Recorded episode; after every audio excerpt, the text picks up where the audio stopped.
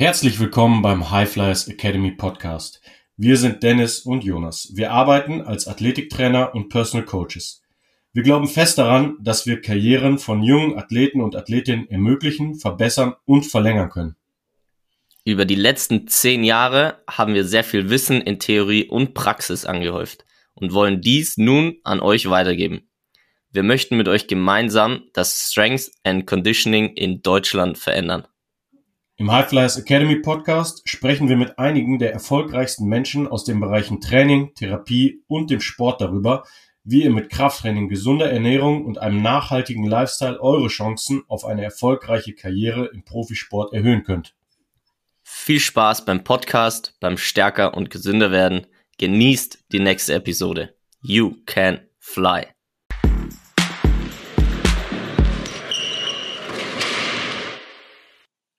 Jo, da sind wir wieder beim High Flyers Academy Podcast.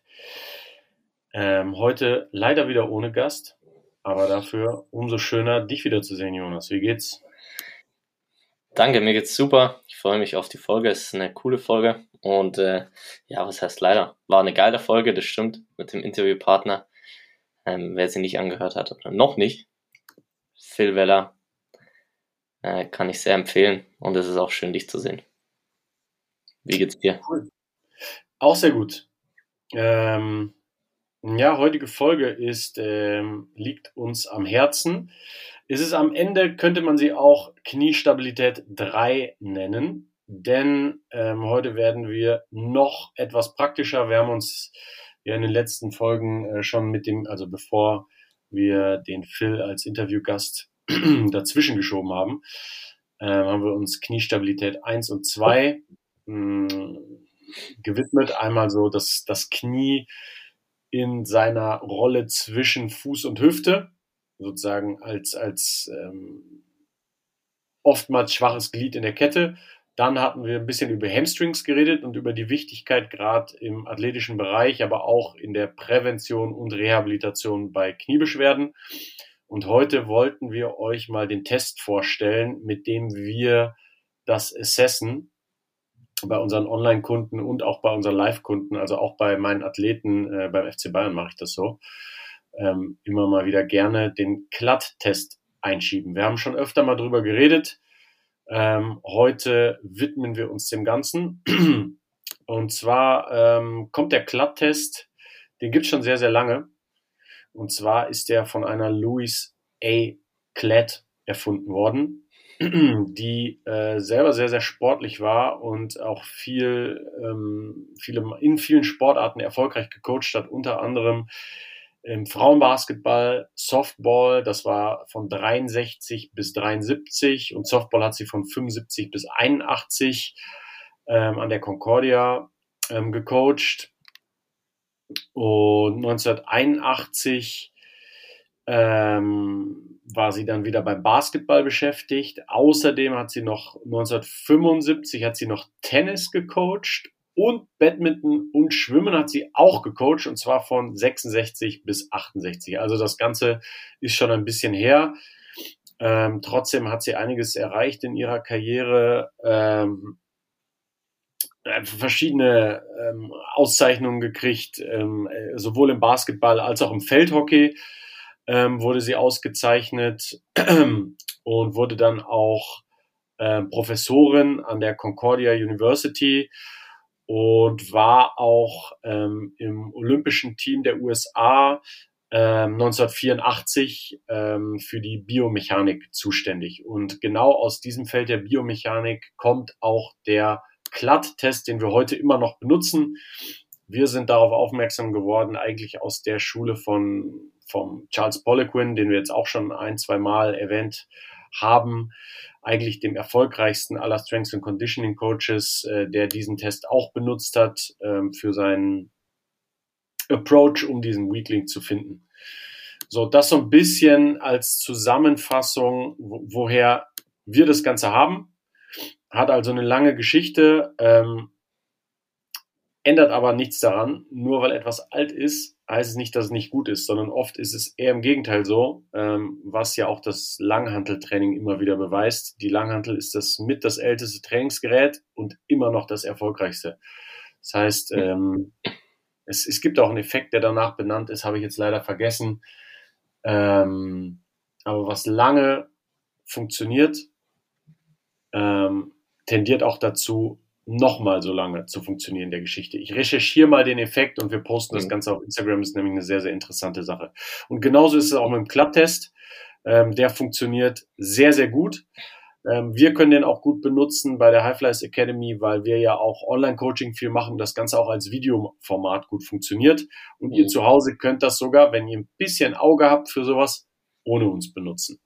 Wir gehen jetzt später nochmal darauf ein, ähm, wie genau der Test funktioniert. Ja, und Jonas, vielleicht kannst du so ein bisschen mal darüber was erzählen, warum wir das überhaupt machen oder warum man den Klatttest verwendet und für wen das Sinn macht. Ja, ja, coole Geschichte. Der ist äh, auf jeden Fall, äh, gibt es ihn schon eine relativ lange Zeit. Ähm, wir benutzen ihn aber auch sehr gerne und sehr regelmäßig in der heutigen Zeit, du hast es schon erwähnt, weil er einfach sehr gut funktioniert. Also warum nutzen wir den? Also durch die Kniestabilität-Folge und ähm, unseren ganzheitlichen Ansatz ist es schon mal total wichtig, ein schwaches Glied herauszufinden, eben auch körperlich durch verschiedene Tests. Ähm, weil da gibt es den, den guten Spruch, if you're not testing, you're guessing. Das heißt, dass du dann einfach nur schaust, ah, okay, es könnte theoretisch sein, womit du wahrscheinlich auch oft mal richtig liegen kannst, aber wenn du es halt testest, kannst du es halt genauer herausfinden. Das heißt, deswegen machen wir mehrere Tests, unter anderem eben diesen Glatttest. Und ähm, wie gesagt, das Kniegelenk und das Knie ist zum einen häufig verletzungsanfällig, auf der anderen Seite auch ein sehr wichtiges Gelenk für die Stabilisierung, für die Leistungsfähigkeit natürlich auch und einfach in vielen Sportarten einfach sehr relevant. Und deswegen darf man sich das auch genau anschauen, um ja, es so gut wie möglich zu stabilisieren und gegebenenfalls optimieren. Für wen ist es dann auch, also ich würde sagen eigentlich für jeden, ähm, nehmen wir jetzt mal einfach den ähm, Manager oder die Bäckerin, die laufen geht zum Beispiel oder Krafttraining macht. Also selbst für die ist es sinnvoll, muskulär im Balance zu sein. Das heißt, bei denen würde ich es auch anwenden, da wir hier ja viel junge Athleten und Athletinnen haben, ist es definitiv auch für die geeignet. Weil ich habe schon erwähnt, über unsere Kniestabilität-Folge ist, glaube ich, oder unsere Folgen ist es schon gut zu tragen gekommen oder rausgekommen, dass das Knie sehr relevant ist und sehr wichtig ist. Und deswegen ist es für euch da draußen auch wichtig, das zu testen, um herauszufinden, was ist jetzt überhaupt das schwächste Glied. Also auf jeden Fall für jeden Athleten und jede Athletin können wir das empfehlen. So, das Warum und für wen haben wir auf jeden Fall geklärt. Und jetzt würde ich auch beschreiben, wie der jetzt im Detail durchgeführt wird. Also, ähm, damit ihr das da draußen eventuell nachmacht, es ist möglich, wenn ihr euch dafür einfach noch nicht sicher genug seid und so weiter, denn ist das schon richtig erwähnt. Wir machen das bei unserem Online-Coaching oder jeder von uns, wo wir das genau analysieren oder wenn jemand möchte oder ihr den zu Hause mal filmt und wir das analysieren sollten gemeinsam mit euch, können wir das auch gerne, gerne machen, gerne anbieten. Da dürft ihr uns gerne schreiben und jetzt im Detail erklärt, wie wird der ausgeführt. Also der Glattest sind circa 15 Zentimeter, also wer jetzt einen Stepper aus äh, jedem Gym oder Kursräumen eigentlich kennt. Sind so 15 Zentimeter hoch. Die nutzen wir meistens, wenn du was anderes hast, was stabil ist und circa 15 Zentimeter hoch geht es auch.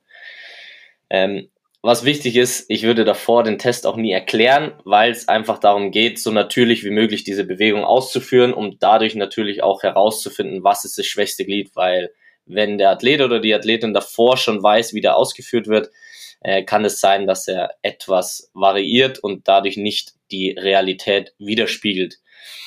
Genau, von diesen 15 Zentimetern, also erstmal steht die Person drauf, du stehst am besten 90 Grad da vorne und ähm, kannst es auch, wie gesagt, filmen. Wir filmen das auch es gibt ja so Slow-Mo-Möglichkeiten in jeder Kamera oder am Handy oder iPad oder wo auch immer, wo wir das schon ganz gut filmen können und du das dann regelmäßig danach nochmal nachschauen kannst. Ähm, die Person hat die Arme am besten gestreckt. Ähm, warum? Damit die Ellbogen einfach nicht genutzt werden können, um zu stabilisieren. Ähm, die Finger sind ineinander. Der Fuß ähm, ist komplett auf dem Stepper. Ja, das heißt, äh, ich möchte zum Beispiel das rechte Bein testen, das rechte Bein, der Fuß, die Zehen schauen gerade nach vorne. Der linke Fuß ist circa 30 Grad nach vorne gestreckt, ähm, Zehenspitzen angezogen und der Blick geht auch nach vorne, Kopf gerade. Das ist ähm, also eine total gerade Ausrichtung. Und von diesem, von dieser Position wird ein kleiner Hops äh, von dem, von dem Stepper gemacht und dann gelandet. Ja, also genau dasselbe ist es dann mit dem linken Bein, linker Fuß gerade, ähm, der rechte Fuß komplett gestreckt, Blick nach vorne, Arme gestreckt, auch nach vorne, Finger ineinander und dann dasselbe mit der linken Seite ein Hops nach unten ähm, und dann landen. Wichtig ist dazu noch gesagt, diesen Test würde ich jetzt nicht durchführen, wenn akute Schmerzen zum Beispiel bestehen oder eine Verletzung ähm, oder ja, genau, also dann würde ich es auf jeden Fall nicht durchführen. Und was noch entscheidend ist, wenn gelandet wird, ist es wichtig, mit dem ganzen Fuß zu landen. Das ist noch ein wichtiger Punkt.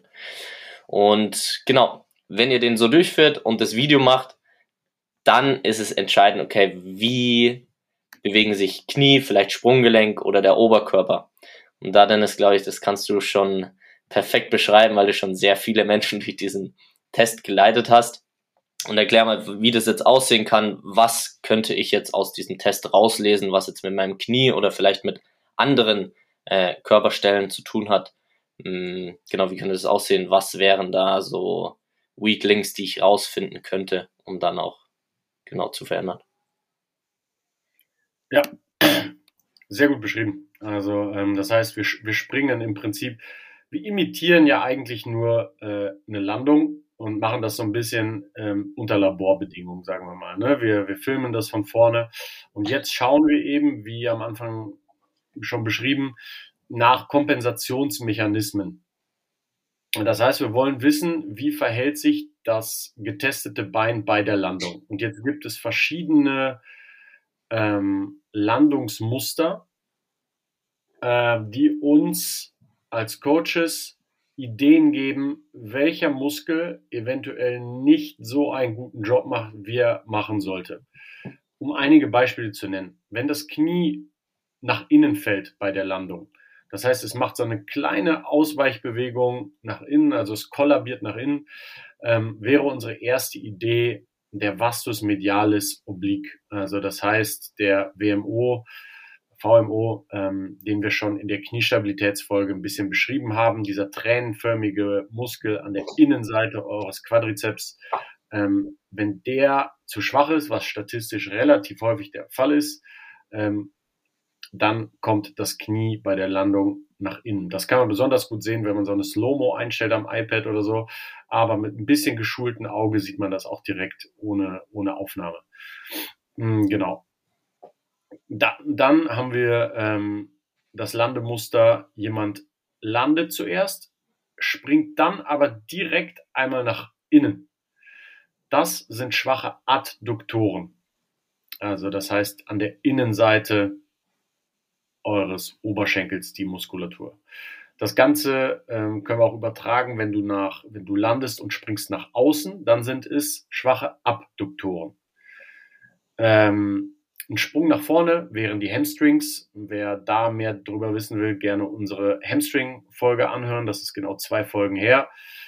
Ähm, das passiert auch relativ häufig. Ähm, wenn ich zwar stehen bleibe, aber der Oberkörper sich nach vorne lehnt, dann wäre meine erste Idee, dass der Gluteus Maximus, also im Prinzip der Arsch, ein bisschen zu schwach ist, was statistisch auch relativ häufig vorkommt. Oder ähm, stellt euch vor, jemand landet und wankt dann so ein bisschen von links nach rechts. Dann ist es der Quadratus lumborum, äh, was unsere erste Idee ist, was wir stärken wollen.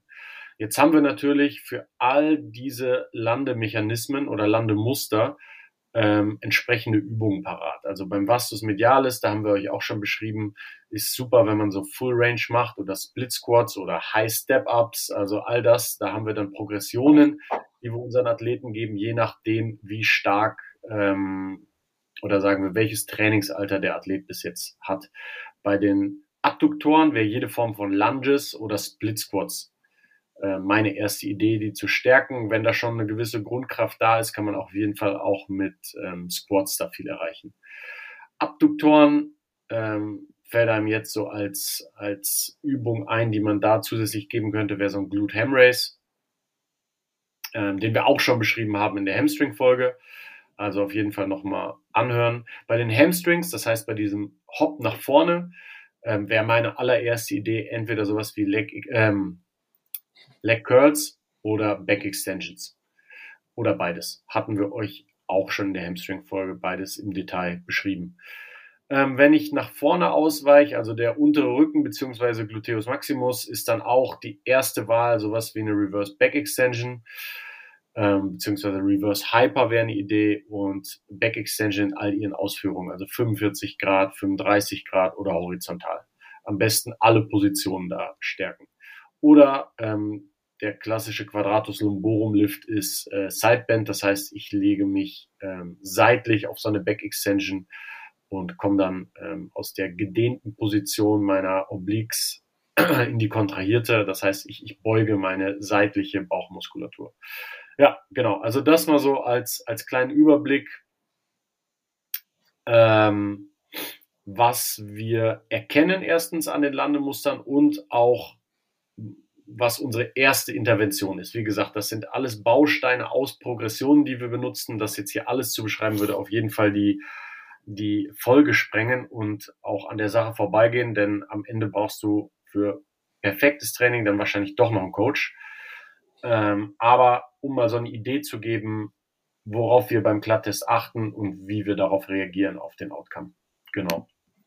Ja, sau gut. Also das äh, ist perfekt erklärt, wer das selber mal machen kann. Du hast es gut gesagt, kann sich auf jeden Fall mal, mal anschauen, mal checken, einfach, okay, wie wäre das jetzt bei mir?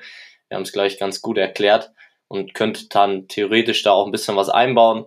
Wenn ihr da Fragen habt und sowas, empfehlen wir definitiv, holt euch einen Coach, da der dann nochmal genauer drauf schauen kann. Und dann seid ihr eigentlich good to go vorerst. Also das ist total spannend, weil natürlich auch mehrere Strukturen für die Kniestabilität oder bei diesem Test dann auch relevant sind, die wir da rauslesen können.